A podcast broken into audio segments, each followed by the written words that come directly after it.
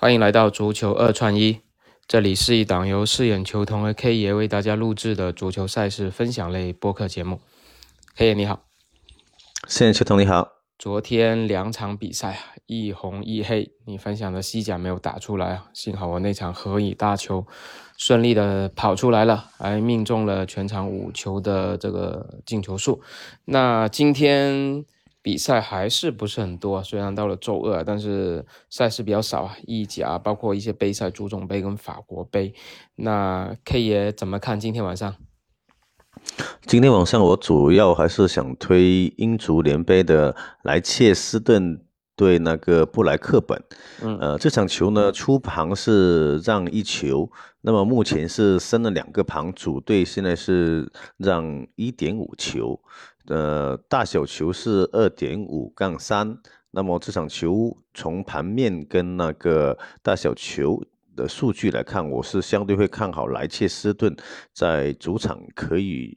赢下比赛，而且是打穿盘口。大小球方面呢，我是看好大球，比分呢是在三比一、四比一这样子。嗯，因为这场比赛是英超的十四打英冠的第四嘛，其实双方的实力在这种联赛级别上面已经差了一档了，所以这场比赛开出这样的让球指数也算是比较正路吧。更何况这个布莱克本他这场比赛是伤停非常严重啊，包括他的主力射手啊，包括中场核心达克啊，主力射手布里尔顿啊，这些都是要缺席的，所以。加上他的中后卫阿亚拉沃顿，还有一号门将卡明斯基全部都有伤啊。那这场比赛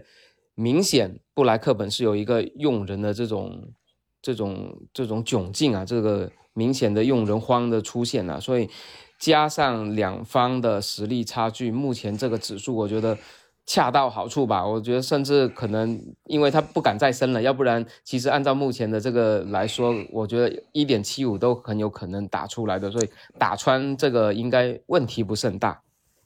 对的，OK，那我也分享一场就是足总杯的吧，就另外一场的足总杯是弗勒姆打利兹联，那这场比赛呢，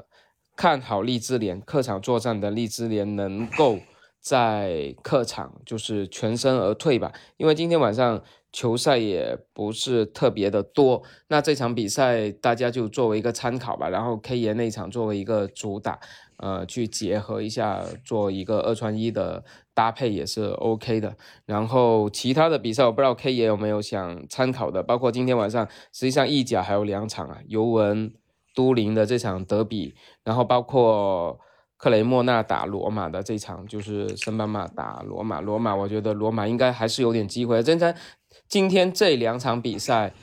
呃，两场意甲还都是强队给出零点七五的这样的一样的指数，会不会一上一下呢？你觉得交叉会不会？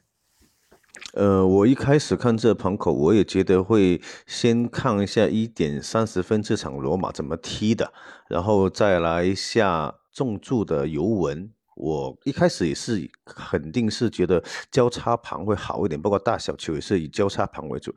但我后面看了一下目前的实时的一些数据跟跟这些盘口，我感觉到零点七五这个盘口其实对于主对于一些强队来说还是比较好入手的，起码呃赢一半。所以我就这两场球呢，在那个抖音的二创足球二创一上面，我是推了下盘。那么尤文我推荐的比分呢是一比一，当然我会防一个一比零。那么呃，另外一场克雷莫纳打罗马呢，我是推荐了一个比分是一比零，然后一比一也是防了一下这样子。这个一比零是罗马一比零还是克雷莫纳一比？罗罗马罗马赢一比，嗯，那那克雷莫纳主队赢一比零，然后就是要爆冷战胜罗马。对，我觉得这两场今天晚上都去下盘的几率会大一点。OK，那这两盘